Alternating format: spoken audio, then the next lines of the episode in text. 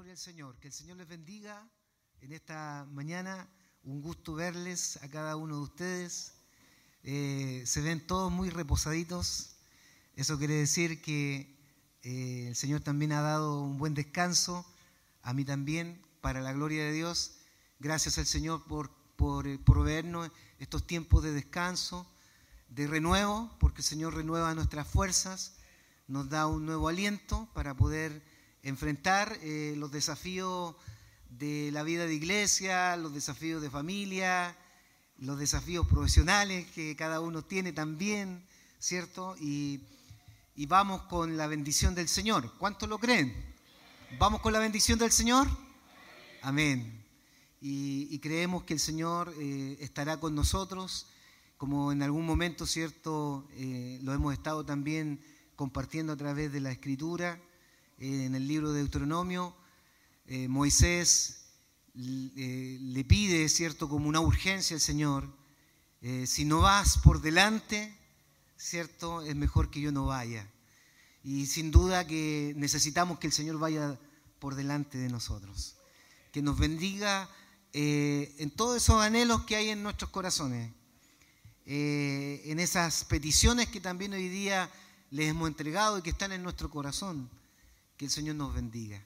Hermanos, qué alegría de verlos en esta mañana y me alegro de poder hoy día compartir la palabra del Señor.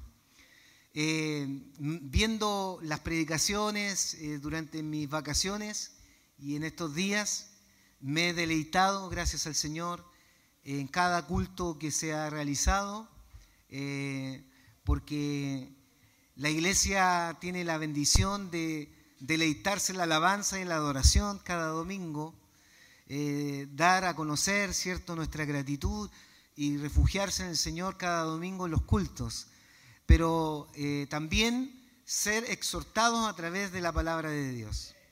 Y el Señor nos ha bendecido con la palabra de Dios. Agradecer al pastor Marcelo, que está descansando en este momento, está renovando sus fuerzas.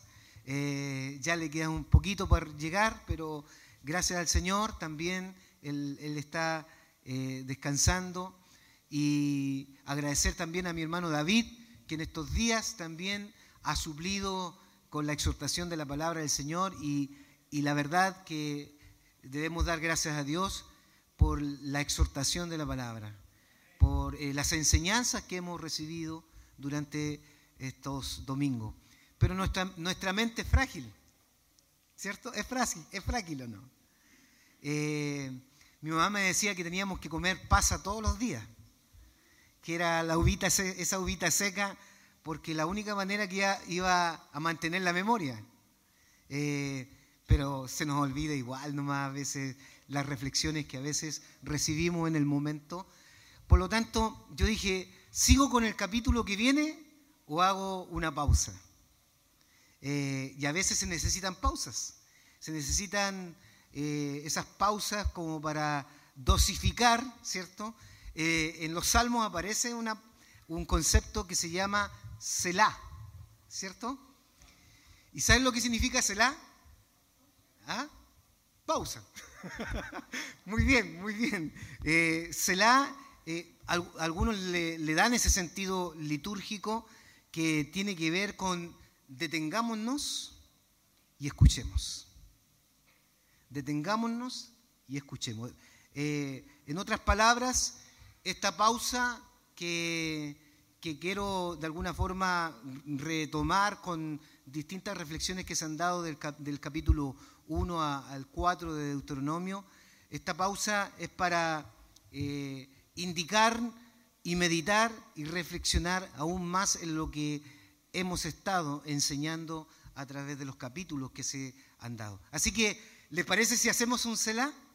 Eh, y, picamos un poquito algunas, o, tomamos algunas enseñanzas que hemos recibido, eh, tan lindas, tan especiales, de los pastores y hermanos en este tiempo.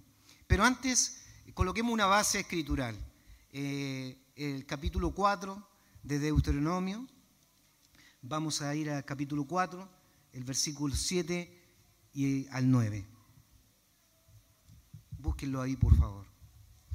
Eh, la reflexión de hoy día se llama lo cercano que está Dios.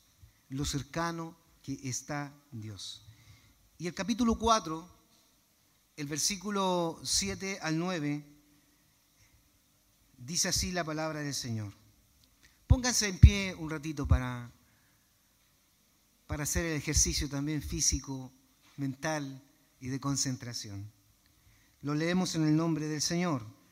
Porque, ¿qué nación grande hay que tenga dioses tan cercanos a ellos como lo está Jehová nuestro Dios en todo cuanto le pedimos?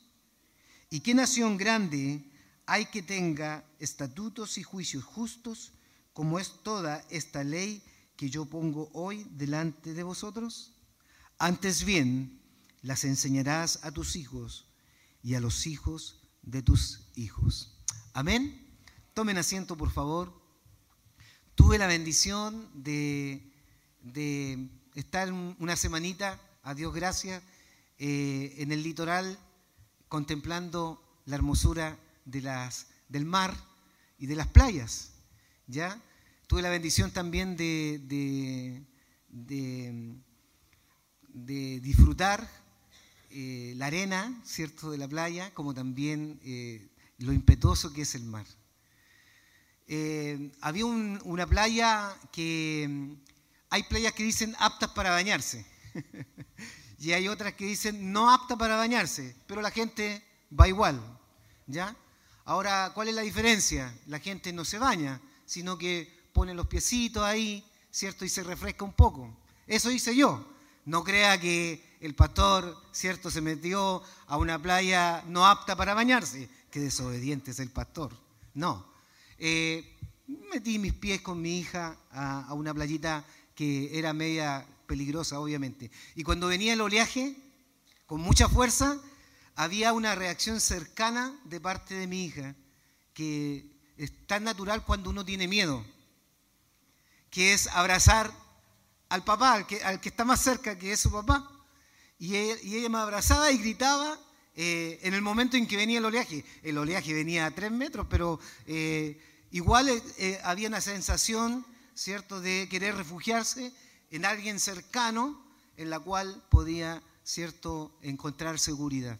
Bueno, así jugamos en algunos momentos de, estos tiempos de, descanso. Y, y la palabra que escuchamos acá nos habla de esta, de esta bendición, de esta bendición que Moisés le está declarando a esta nueva generación del privilegio y la bendición de tener a un Dios grande, pero que está cerca. Un Dios grande, pero que está cerca de nosotros. Eh, cuando eh, hemos mirado ¿cierto? estos capítulos de Deuteronomio, eh, en los resúmenes que ustedes han escuchado o las reflexiones que hemos escuchado, hay autores que a lo mejor les va a servir a lo mejor en su lectura personal. Y aquí, y yo invito a todos, hermanos míos, que eh, aprovechen de eh, día a día leer el libro de Deuteronomio, de, tal manera que puedan familiarizarse con las predicaciones y las reflexiones que estamos dando. Es tan enriquecedor leer cada capítulo y nos va entregando enseñanzas. Así que esa es la misión que tiene en estos días, volver a retomar la lectura de Deuteronomio. Y en estas eh, resumen, Moisés eh, hace recordar la intervención de Dios en medio de la aflicción. Recuerden lo que, lo que es el énfasis que hemos estado dando en, estos, en estas predicaciones seriales, que se llama, recuerda, obedece y prepárate por lo venir. Entonces, eh, Moisés en, Deuteronomio, la segunda ley, ¿cierto? La segunda enseñanza, eh, Moisés hace recordar la intervención de Dios en medio de la aflicción. Eh, hay aflicción porque el pueblo estaba en esclavitud, ¿cierto? Muchos años pero también posterior a esa oportunidad que Dios le dio al pueblo de Israel de salir de Egipto, hay aflicción también porque han eh, desobedecido a Dios, han sido incrédulos y están vagando 40 años en el desierto, lo que significa que hay aflicción. Un pasado eh, que ha sido intervenido por Dios para restauración. Y así ha sido en nuestras vidas. Hay un pasado sin Cristo, hay un pasado en la cual el Señor vino a nuestro encuentro y ha comenzado eh, la hermosa tarea de la restauración en nuestras vidas. Porque yo creo que el Señor sigue restaurando nuestras vidas hasta el día de hoy. Y hay áreas de nuestras vidas que necesitan ser todavía restauradas por el Señor. Así que el Señor no nos ha dejado, sigue haciendo la tarea formativa de restaurar nuestras vidas, de seguir formando en nosotros, cierto, esta figura que aparece ahí en Efesios.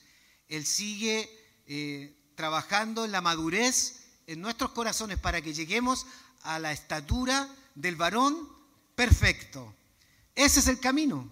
Dejémonos eh, restaurar por el Señor. Como el barro, ¿cierto?, en las manos del alfarero. Como el barro en las manos del alfarero, donde el Dios quiere hacer lo mejor de nosotros. Eh, la figura es que el barro no, le, no puede, ¿cierto?, arrogantemente sugerirle al alfarero que lo haga como, como uno quiere. Es el alfarero que sabe cómo va a hacernos o va a formar en nuestra vida. Solamente sometámonos a Él, de tal manera que Él eh, siga restaurando esas áreas de nuestras vidas que tú sabes que eh, Dios, eh, tú sabes esas áreas que Dios necesita restaurar en ti. Hay áreas, hay heridas, hay tragedias, hay dolores, hay llantos en algunas áreas de nuestra vida en las cuales Dios tiene que restaurar. Pero Dios está dispuesto. Y lo bueno de esto, esta buena noticia, que en medio de la aflicción, eh, en este pasado que ha sido intervenido por el Señor, eh, el Señor es bueno, es bondadoso, es misericordioso con nosotros para restaurarnos. Lo cantábamos hace un ratito atrás, amor sin condición ese amor derramado a pesar de lo que somos, a pesar de lo, que a veces hacemos, el amor incondicional de Dios está presente en nosotros, se está manifestando en nosotros. Así que también disfruta de ese amor que Dios está eh, obrando en nuestras vidas. Moisés a través de los primeros capítulos repasa los fracasos de Israel. ¿Quién no ha fracasado en la vida? ¿Ah? Hay momentos en que fracasamos, hay áreas que, que, realmente nos, miramos y, decimos, eh, nos sentimos a veces frustrados frente a alguna área que no hemos logrado alcanzar en plenitud. Y hay fracasos también que han pasado por nuestra vida o están pasando en este momento por medio de nuestras vidas. Eh, Salmo 34, 19 dice, Muchas son las aflicciones del justo. ¿Quién, ¿Quién, tiene aflicciones en este momento delante del Señor? Levante su manito. Yo creo que todos, más de algunos, tenemos una aflicción en nuestro corazón. Pero la Biblia dice, muchas son las aflicciones del justo, pero de todas ellas las librará el Señor. Jehová el Señor. De todas ellas nos librará el Señor. Esa es la esperanza que decía mi hermano Jorgito en la mañana. Eh, esa es la esperanza que no debemos perder. La, fortalecer nuestra fe en que tarde o temprano esa aflicción que está ahí, el Señor nos librará. El Señor nos librará de esa aflicción. Y por eso no debemos soltarnos de su mano. Por eso no, no debemos eh, dejar de acudir a ese Dios tan bueno que tenemos en nuestras vidas. 40 años en el desierto eh, es un fracaso. Una generación incrédula que producto de su pecado y su incredulidad y su queja y su dureza de servicio ya había muerto. Moisés se dirige entonces a la nueva generación que está a punto de posesionarse en la tierra prometida. Y ahí está el discurso que hace eh, Moisés para preparar al pueblo para conquistar Canaán. ¿Qué debe hacer el pueblo? A diferencia de la primera generación, debe creer.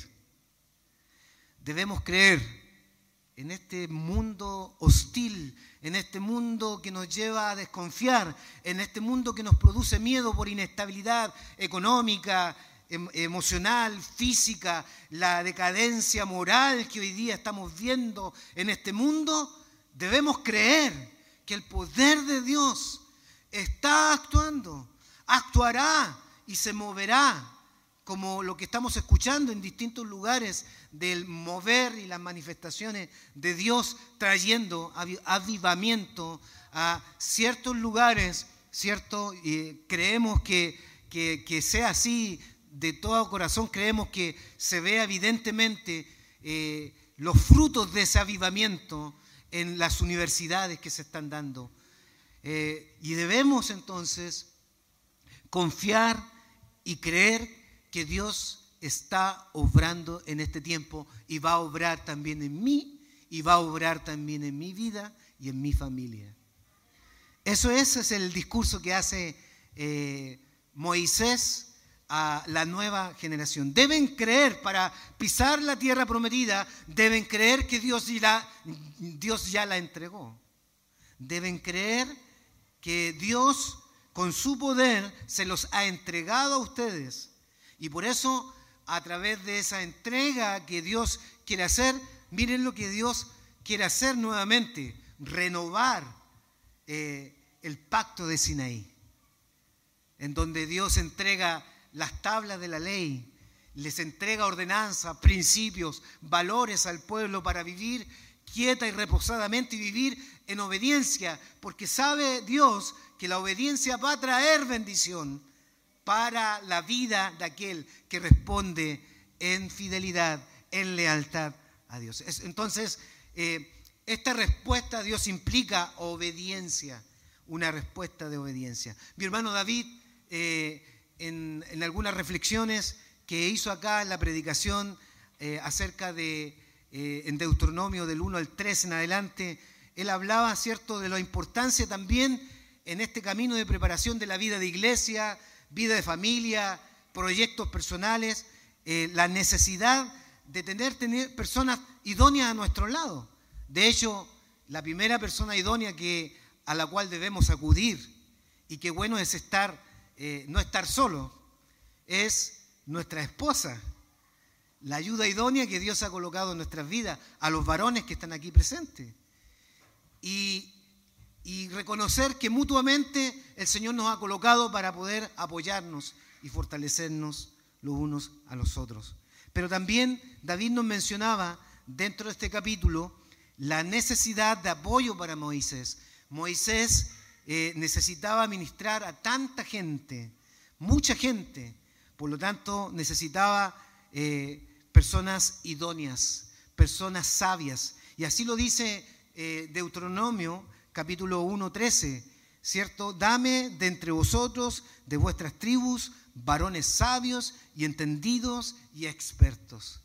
Gracias al Señor por cada hombre y mujer en nuestra iglesia que sirve en la obra, en el diaconado, en el liderazgo, en, la, en, el apoyo en los ministerios. Gracias por cada, por cada hermano, los, los diáconos, los líderes de ministerios, los que apoyan los ministerios, los que apoyan la iglesia con sus diezmos, con sus ofrendas, con sus oraciones. Hoy día tuvimos la bendición, una hermosa bendición, de estar desde las 8 de la mañana hasta las 11, 11 y tanto, eh, orando por la iglesia, orando por las familias, orando por nosotros, orando por las peticiones que entregamos el día jueves y que cada oración que hoy día hemos entregado, hemos sido fortalecidos también.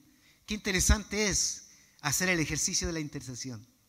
Fíjense que cuando uno se dispone en su corazón a orar por otros, eh, uno es bendecido, uno es levantado por el Señor, uno es fortalecido por el Señor. Haga el ejercicio, venga a orar los días jueves, venga a orar los días jueves por otro y va a ver cómo el Señor eh, realmente nos fortalece.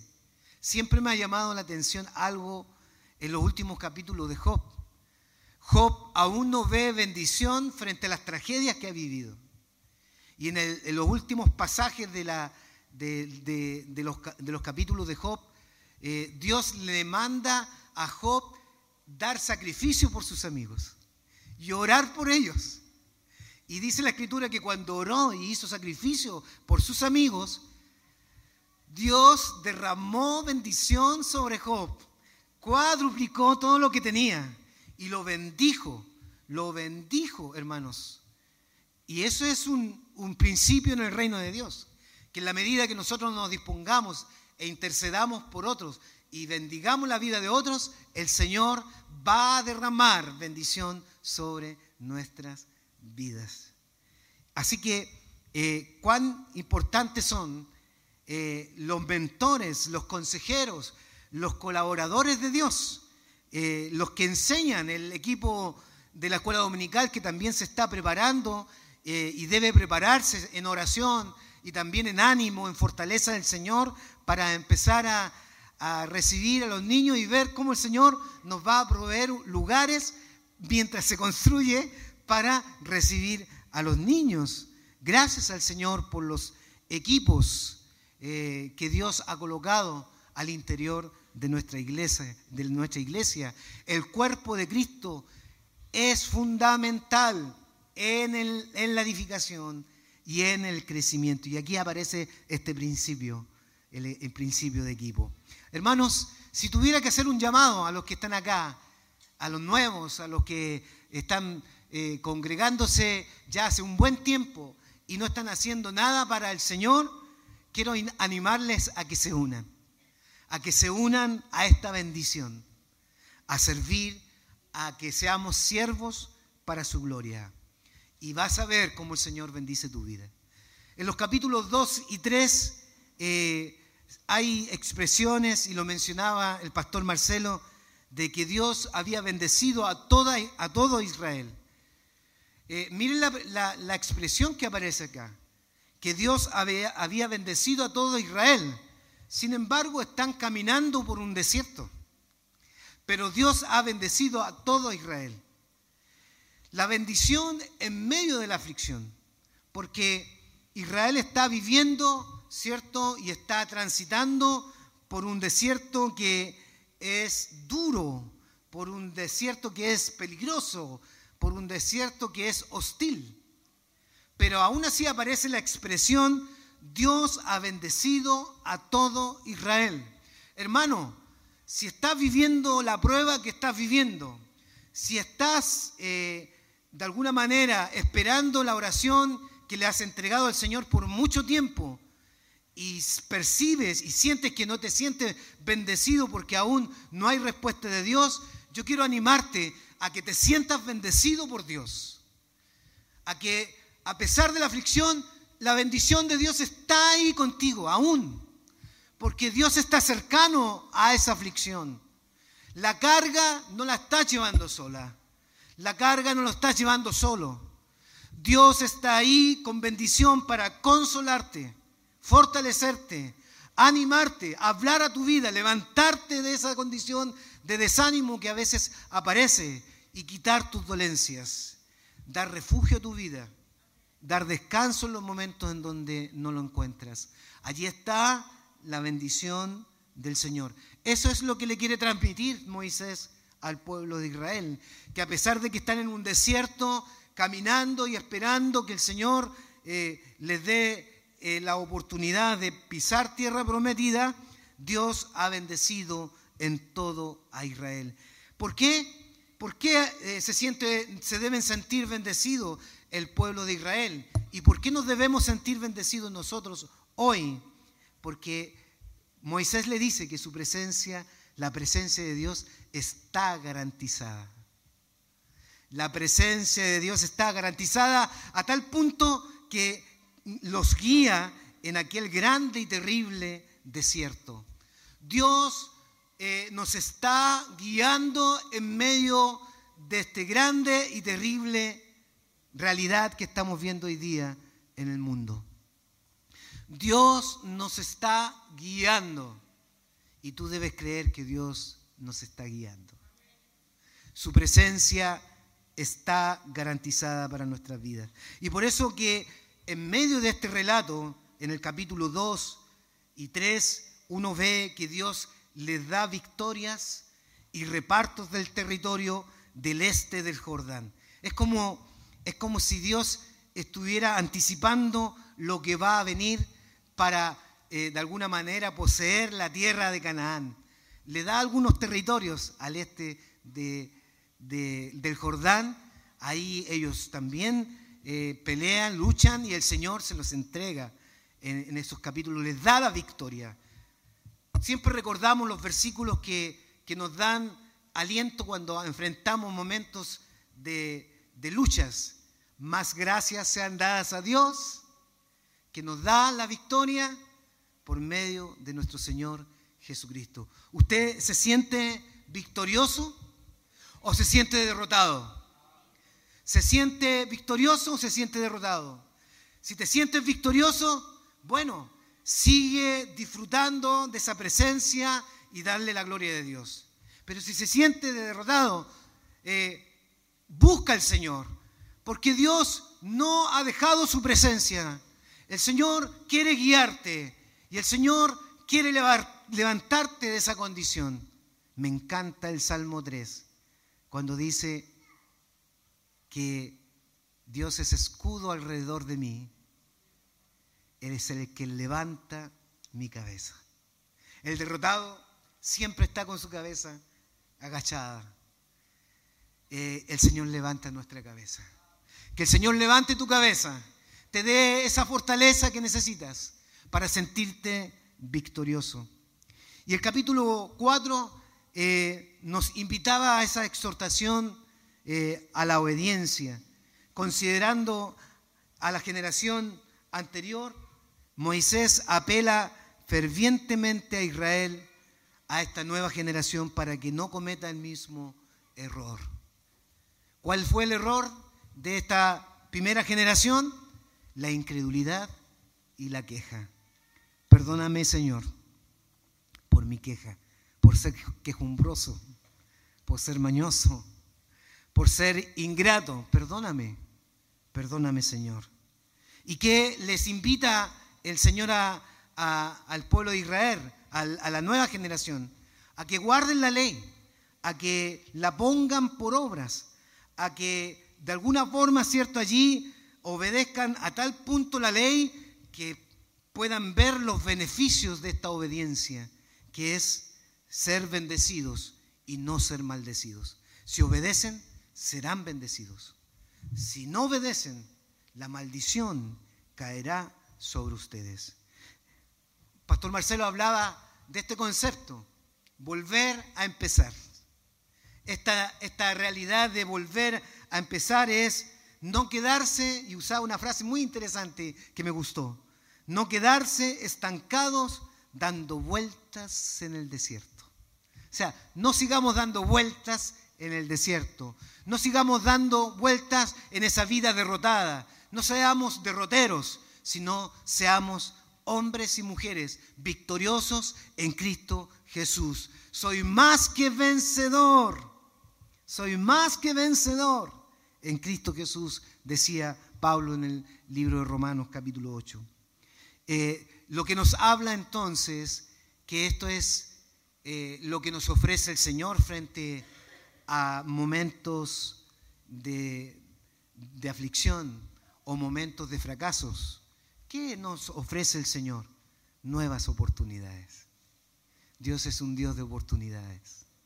Hemos fallado. Gloria al Señor nos da una oportunidad. Y aquí está el Señor para darte una oportunidad a ti.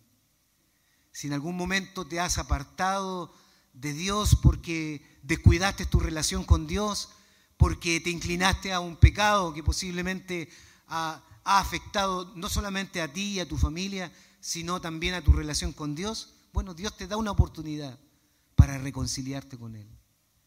Dios te da una oportunidad para volverte a Él si hoy día has abandonado y le has dado la espalda a Dios.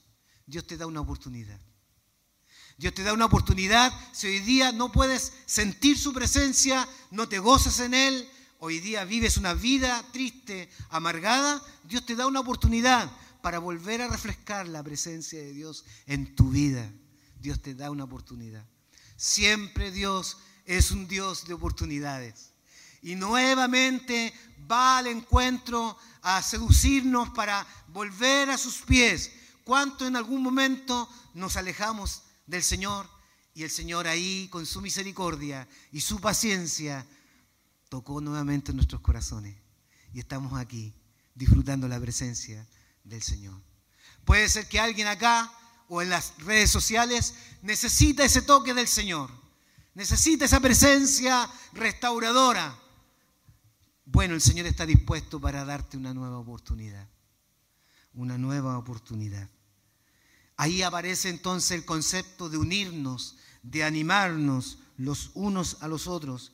Invita a unirse, a animarse, a estar cerca, a una comunión con Dios y ser parte de esta nueva construcción que también el Señor nos está dando. Esta nueva construcción que Dios nos está dando es una nueva oportunidad. Créanme, lo que en algún momento se construyó como eh, como una, eh, como, una oportunidad de emergencia, ¿cierto? Las construcciones de atrás, las salas que habían atrás, eh, fue una construcción momentánea, porque había, había un proyecto de, crear un edificio transitorio, ¿cierto? Fue, fueron edificios, las salas que teníamos ahora eran eh, salas transitorias. Miren el Señor, ha pasado 43 años, el Señor, 45 años 49 años. Perdona, es que estoy, viendo los años que llevamos, 49 años, y el Señor nos da una nueva oportunidad. Ya estamos desarmando atrás. El Señor está dándonos la oportunidad de levantar nuevas dependencias para la gloria del Señor. Y a la luz de Deuteronomio, preparar a las nuevas generaciones para ese encuentro con Cristo para edificarlos en el Señor, para poder crecer en Cristo Jesús, para edificar el pueblo del Señor. Qué lindo, qué hermoso, qué lindas oportunidades nos, nos está dando Dios. Y tú eres parte de esa, Dios quiere darte a ti también la oportunidad de que seas parte de esta nueva oportunidad que Dios nos da. Eh, y por último, el hermano David Díaz estuvo hablando en la, semana pasada de ese llamado, de realmente darle eh, esa adoración, esa gloria a Dios, no a la idolatría en el fondo. Eh, y es en, ese mismo contexto, Él hace un llamado a la obediencia. La obediencia implica realmente poner a Dios como el primero entre nosotros. Y Él señalaba los motivos para obedecer a Dios. Y esos motivos son interesantes. Solo Israel tenía el alto privilegio de ser su pueblo. No había otro pueblo que tenía el privilegio de tener al Dios verdadero. E incluso cuando uno ve las lecturas del Antiguo Testamento, Israel era el pueblo más insignificante de todos los pueblos. Si usted lo ve en el mapa, usted va a encontrar que era un puntito en medio de otros pueblos. Sin embargo, el más insignificante halló gracia delante de Dios, porque Dios tenía propósitos con el pueblo de Israel. Y así también en nuestras vidas puede ser que nosotros nos sentíamos los más insignificantes, pero Dios nos honró y se acordó de nosotros y vino a nosotros y nos ensalzó. Hoy somos hijos de Dios, hoy somos pueblo de Dios, hoy somos salvos por su gracia, hoy somos parte del reino de Dios y hoy viviremos para siempre con el Señor. Denle un aplauso al Señor por eso. Solo para Jehová estaba Dios de Israel, estaba cerca solo para Jehová. Jehová estaba solo cerca para el pueblo de Israel. Les había hablado Dios con voz audible y le había prometido con ellos un pacto, ¿cierto? Ese pacto de obediencia y ese pacto de amor. Y Dios entonces le exige al pueblo de Israel esa lealtad que nos exige a nosotros. Hermanos, ese es eh, el Selah que posiblemente era necesario recordar en este tiempo para darnos cuenta cómo Dios nos ha bendecido a través de la palabra del Señor. Pero yo quiero irme con la lectura que hice con ustedes. Quiero terminar eh, aplicando la lectura que, que hice con ustedes. Deuteronomio 4.7 dice, porque ¿qué nación grande hay que tenga un Dios o Dios es tan cerca de ella como está el Señor nuestro Dios siempre que lo invocamos? Es decir, el privilegio que hoy tú y yo tenemos, el privilegio de que Dios está cercano, Dios está cerca. Y así lo afirma Salmo, 100, eh, el Salmo 34, 18. Cercano está el Señor a los quebrantados de corazón y salva a los abatidos de espíritu. El Señor está cercano allí frente a ese quebranto que hay en tu corazón, frente a esa aflicción, frente a esa gran prueba que estás viviendo, frente a esa petición eh, urgente que hoy día tienes delante del Señor. El Dios está cercano. Eh, alegrémonos de que Dios está cerca. Alegrémonos. Gocémonos de que Dios está cerca. Somos privilegiados. Una persona privilegiada se alegra, se regocija, vive feliz porque es privilegiada. Somos el pueblo que tiene al Dios verdadero, al Dios vivo, el que está presente en nuestras vidas. Cercano está el Señor. Pero ¿cuál es la percepción que a veces tenemos del mundo espiritual? Porque a veces queremos ver, queremos sentir la cercanía de Dios eh, aplicando todos nuestros sentidos físicos, y muchas veces nuestros sentidos físicos nos engañan porque hacen que nuestros sentidos perciban a Dios que está lejano, que no nos escucha, que, que no está su presencia entre nosotros. No, no te olvides. Dios está cercano a pesar de tus sentidos.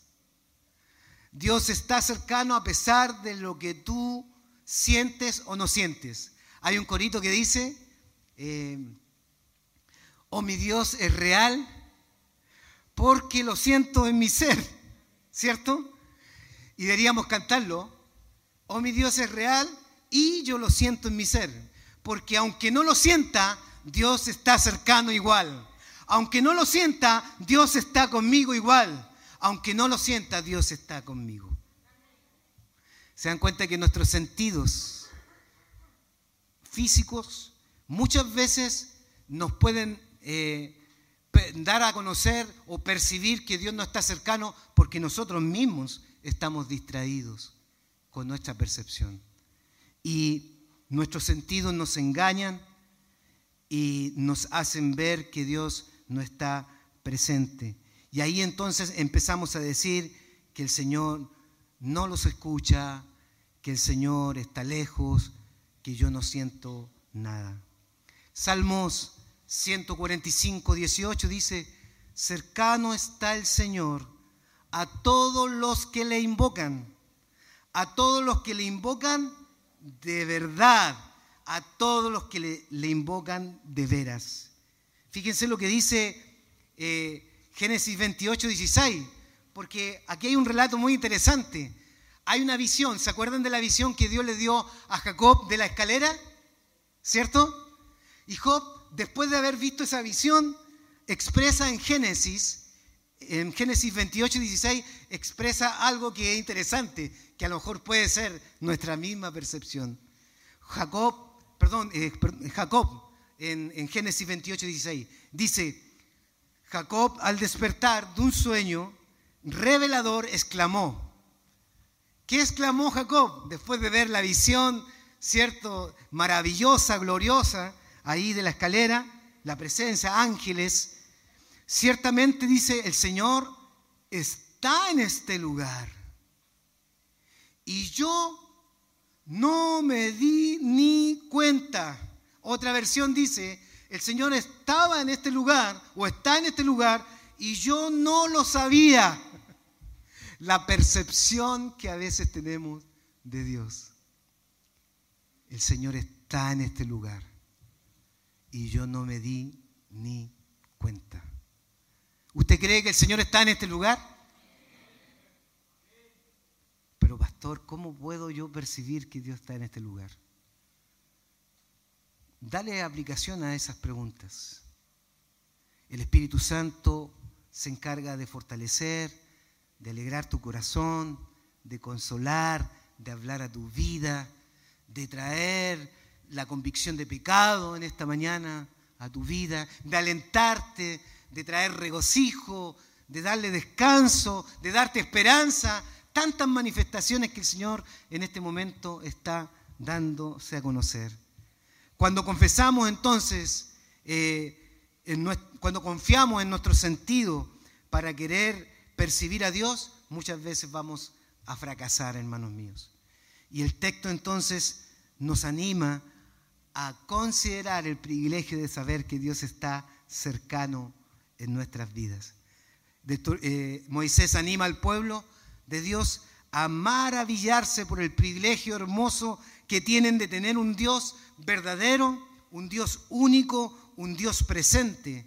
No hay otra nación bajo el sol que posea un Dios tan cercano a ellos como está el Señor cada vez que le invocan. ¿Saben lo que significa invocar? ¿Saben lo que significa invocar? Significa llamar. Son eh, hijos de Dios que llaman en auxilio, en ayuda, en provisión, en poder al Dios que tiene el poder. Es decir, invocan eh, aquellos que realmente confían en que Dios está cercano.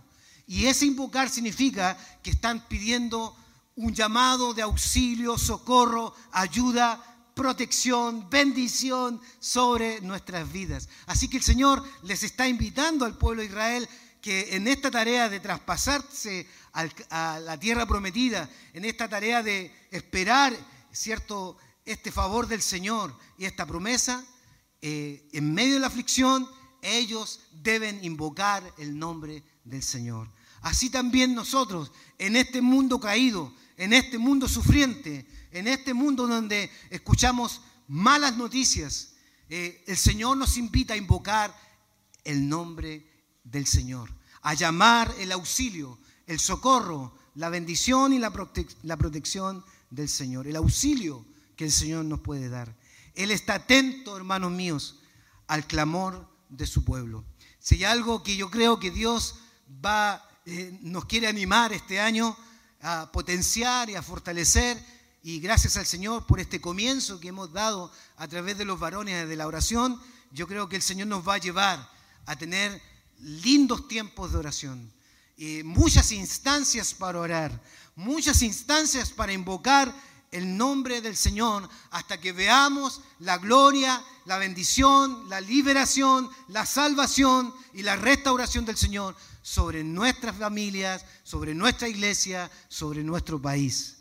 Si lo invocamos, llevaremos eh, a nuestro Dios a que responda a esa petición que hay en nuestro corazón. Hay una frase que dice Christopher Swat, que es uno de los libros devocionales que yo hago, y él dice, el tiempo mostrará de qué manera Dios lo ha hecho.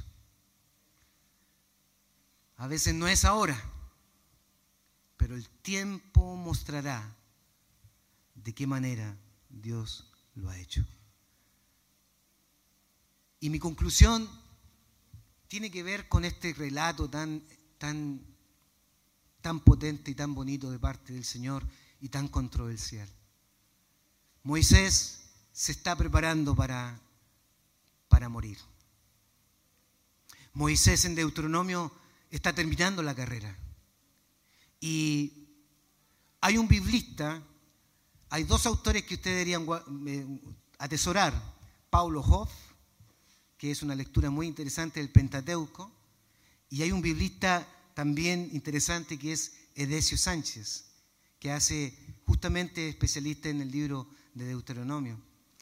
Y él eh, hace esta reflexión del yo soy, que me llamó mucho la atención.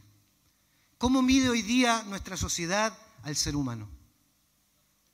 La sociedad hoy día mide al ser humano por sus logros, mide al ser humano por sus éxitos, por lo que tiene, y esta sociedad está sumergida en el materialismo, en el individualismo y en el hedonismo.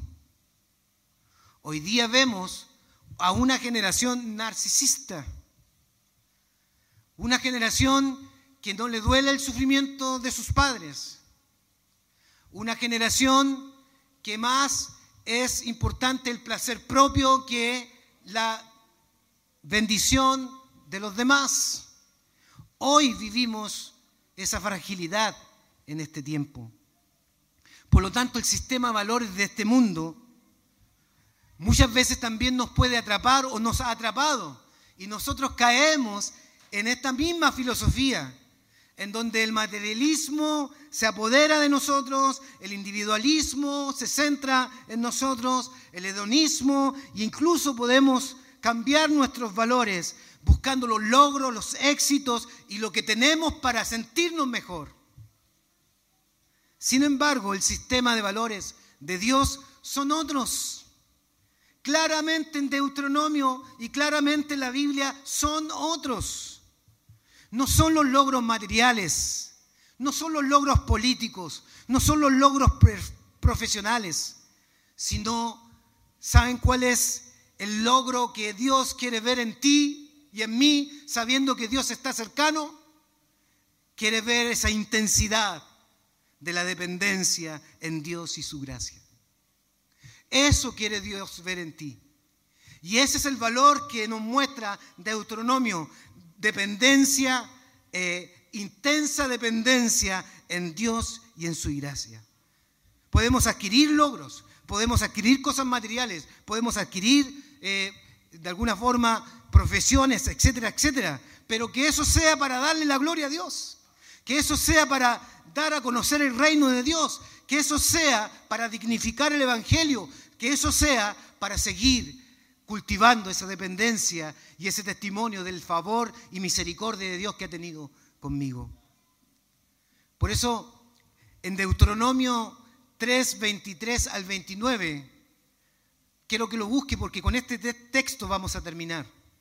Eh, en Deuteronomio 3, 23 al 29, la palabra del Señor lo dice así. Y oré a Jehová en aquel tiempo diciendo, Señor Jehová, tú has comenzado a mostrar a tu siervo tu grandeza y tu mano poderosa, porque Dios, porque ¿qué Dios hay en el cielo y ni en la tierra que haga obras y proezas como las, como las haces tú o como las tuyas? Pase, yo te ruego, y vea aquella tierra buena que está más allá del Jordán, aquel buen monte y el Líbano. Pero Jehová se había enojado contra mí a causa de vosotros, por lo cual no me escuchó y me dijo Jehová, basta, no me hables más de este asunto sube a la cumbre, Pisga, y alza tus ojos al oeste y al norte, y al sur y al este, y mira con tus propios ojos, porque no pasarás el Jordán. Y manda a Josué, y anímalo, y fortalécelo, porque él ha de pasar delante de este pueblo, y él hará heredar la tierra que verás, y paramos en el valle delante de Bet Peor. Este texto nos habla de lo siguiente. Moisés tenía, hermanos, todas las credenciales para entrar a la tierra prometida. Fue llamado amigo de Dios.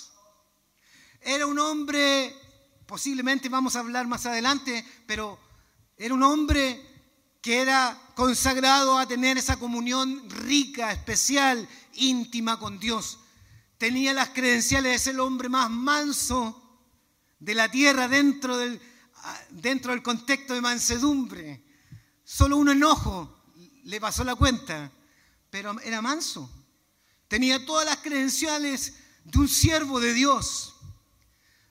Cualquiera que lo mire desde acá dice, ¡ay, qué injusto que no haya entrado a la tierra prometida! Fue un hombre de Dios que tuvo que eh, sobrellevar las cargas de un pueblo quejón, de un pueblo con duro de servicio, de un, de un pueblo que constantemente le decía, vámonos a Egipto, vámonos a Egipto. Ese hombre se merecía la tierra prometida. Eso lo decimos desde acá. ¿Cierto? Podríamos decirlo desde acá. Pero aquí está la realidad de Dios.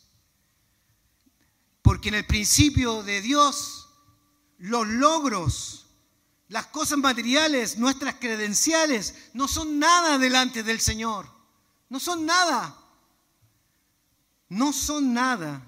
Y justamente el Salmo 90 nos muestra esta figura que dice, vuelves al hombre hasta ser quebrantado y le dices, convertíos hijos de los hombres. No somos nada. Pero Dios en su misericordia nos dice que está cercano a nosotros. Y ante Dios no hay credenciales. Ante Dios no hay privilegios. Ante, Dios no hay títulos.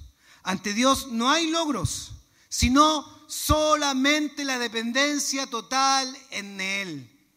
Permita el Señor que si tenemos este privilegio de que Dios está cercano, entonces disfrutemos y dispongamos nuestro corazón para ser dependientes de Él.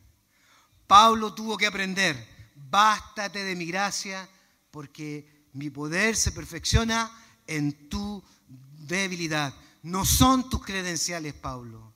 No son tus logros, Pablo. No son lo que tú sabes, Pablo. Bástate de mi gracia porque mi poder se perfecciona en tu debilidad. Es Dios que llama a Moisés y es Dios que le dice, cuando te presentes a Egipto, diles que yo soy el que soy. Yo soy el que soy. Y yo estaré contigo. Y esta señal para ti sea porque yo te envío, cuando hayas sacado al pueblo de Egipto, darás culto a Dios en este monte. Yo soy el que soy y yo estaré contigo. ¿Qué quiere decir el yo soy? El yo soy significa que Dios está. El yo soy significa que Dios está para liberar al pueblo, que Dios está para cumplir sus promesas a un pueblo que vagó 40 años en el desierto, que Dios está cercano para formar la nación, para cumplir nuevamente un pacto, darnos una oportunidad y nuevamente el yo soy nos dice que Él va a estar ahí. Eso significa yo soy. El yo soy significa que Él va a estar ahí. Dios va a estar ahí tu conflicto de trabajo. Dios va a estar ahí en medio de tu enfermedad. Dios va a estar ahí en medio de esa petición de salvación que estás pidiendo. Dios va a estar ahí. Dios está ahí. Yo soy. ¿Sabes lo que significa el yo soy? Lo decía mi hermano Franco en algunas coordinaciones que, que hizo. Dios tiene misericordia del que quiere tener misericordia.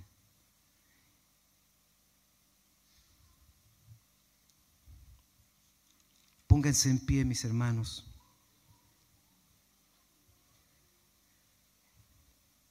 Este cántico que cantábamos un ratito atrás, Rodrigo, eh, Cari, el Señor así me habló. ¿A cuántos el Señor hoy día nos, ha hablado? ¿Con tus sentidos sientes cercano a Dios? Si no lo sientes, está ahí. Yo estoy ahí. Hay un clamor urgente, imposible, que lo ve como imposible confiemos que el Señor está ahí. Isaías 55, 55, 6 y 7 dice, buscad a Jehová mientras pueda ser hallado. Mientras pueda ser hallado, va a llegar un día en que la gracia ya no estará más. Va a llegar un día después que el Señor lleve a su iglesia en que la presencia de Dios no estará más. Dios hoy día nos da el privilegio de tener su presencia, de saber que Dios está aquí con nosotros, dándonos soporte en medio de un mundo de aflicción, en medio de un mundo de prueba. Dios nos está dando soporte, nos está fortaleciendo. Está ahí el Señor, Dios está ahí. Dice buscar a Dios mientras pueda ser hallado. Llamarle, llamemos al Señor. Invoquemos al Señor en esta mañana, invoquémoslo. Llamémosle, digámosle auxilio, socorro, Señor. Ven a mí, obra en mí, obra en mi hogar, obra en mis hijos, obra en mi trabajo. Hay personas que necesitan hoy día una puerta de trabajo que se la se las abra. El Señor lo tiene para ti. Confía. El Señor nos dice que Él, al llamarle, nos va a dar una promesa. Él está cercano, cercano está. Cercano está.